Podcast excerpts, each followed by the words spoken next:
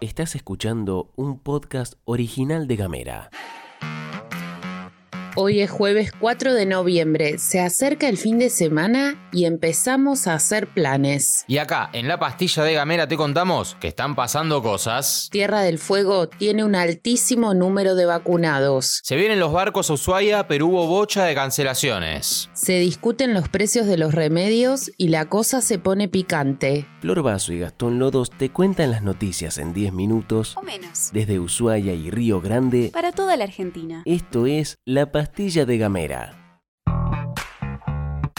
Hola, hola, hola, ¿qué tal? Muy buenos días a toda la comunidad gameriana y arrancamos con algunas covicheras para contarte que el gobierno provincial anunció que se llevará adelante el lunes que viene, 8 de noviembre, una jornada especial de vacunación a demanda en Río Grande, en el gimnasio Muriel, de 8 a 12 horas y de 14 a 17 horas. Según informaron, será para personas de 18 años o más que todavía no se dieron la primera dosis o que tengan que darse la segunda de Sputnik, Sinopharm o AstraZeneca y hayan recibido la primera hasta el 18 de octubre para Sputnik o Sinopharm o hasta el 8 de octubre para AstraZeneca. Por otro lado, el mismo lunes se va a repartir una tercera dosis adicional a personas mayores de 50 años que tienen esquema completo con Sinopharm y a personas inmunosuprimidas independientemente de la vacuna recibida. Además, informaron que este viernes 5 de noviembre se hará en Tolwyn una jornada de vacunación destinada a niños y niñas de 3 a 11 años. Será en el horario de 10 a 12 y de 14 a 16 en el Polideportivo Ezequiel Rivero. En diálogo con Nacional Ushuaia, la ministra de Salud, Judith Digilio, afirmó que quizás estemos en la mejor situación epidemiológica desde que empezó la pandemia y dio el detalle de cuántos fueguines tienen la vacuna.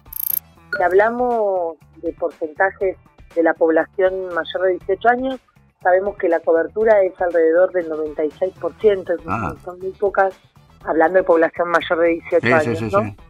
Eh, si hablamos del total eh, de la población, estamos superando el 80% de la población con al menos una dosis, así que es un porcentaje muy importante.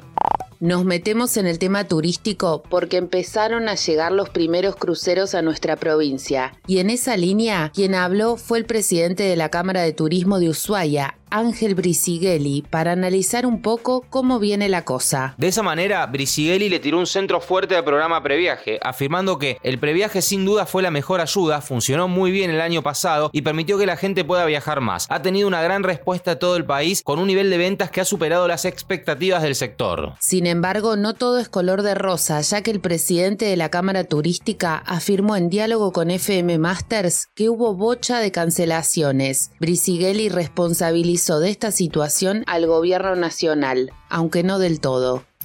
Todo el tema este de las, eh, las fechas de apertura, los anuncios eh, de apertura de frontera, de apertura de barcos, fueron finalmente un poco tardíos y hubo un, bueno, niveles de cancelaciones muy importantes. Necesariamente todas eh, responsabilidad de, de la demora de los avisos a nivel nacional, sino muchas veces también de complejidades de la operación de los barcos cuando tienen que tocar dos o tres países.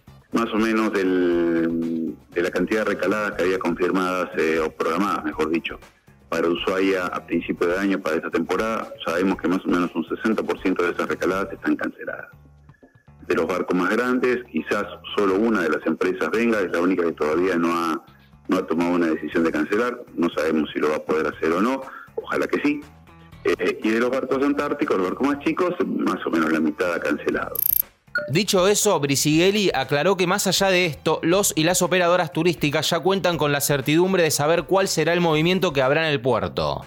Y ya que estamos hablando de turismo, te contamos brevemente que el gobierno provincial anunció que con una reunión mediante entre el gobernador Melella y el CEO de Flybondi, la empresa de vuelos low cost tendrá tres frecuencias semanales, los días martes, jueves y sábados, a Ushuaia a partir del 15 de enero de 2022. Estás escuchando Gamera.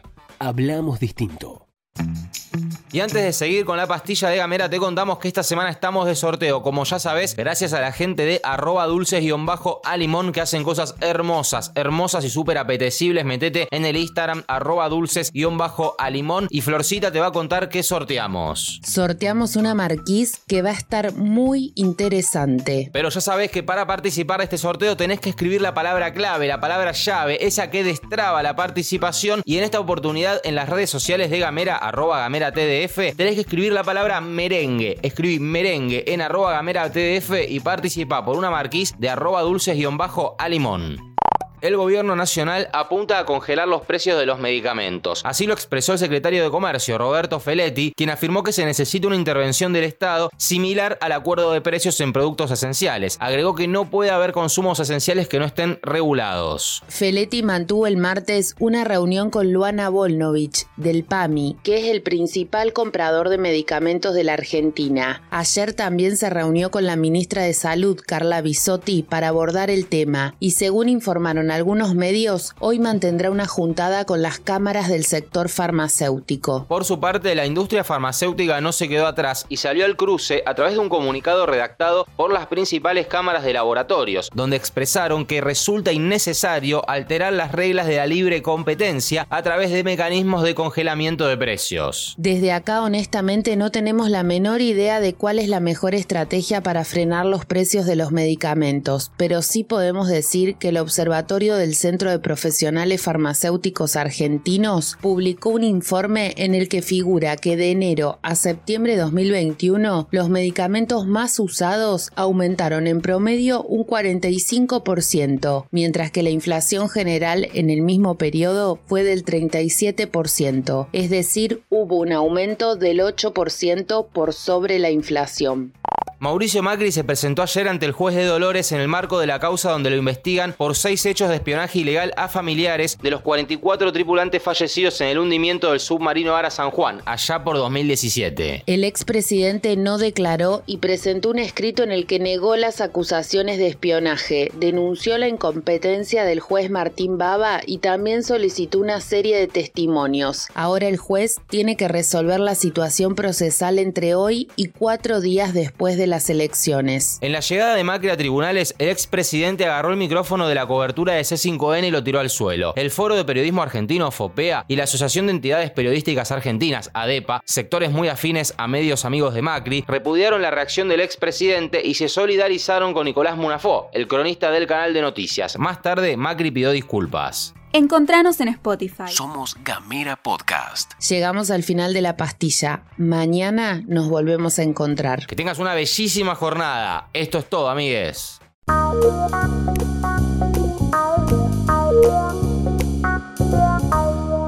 Estás escuchando un podcast original de Gamera.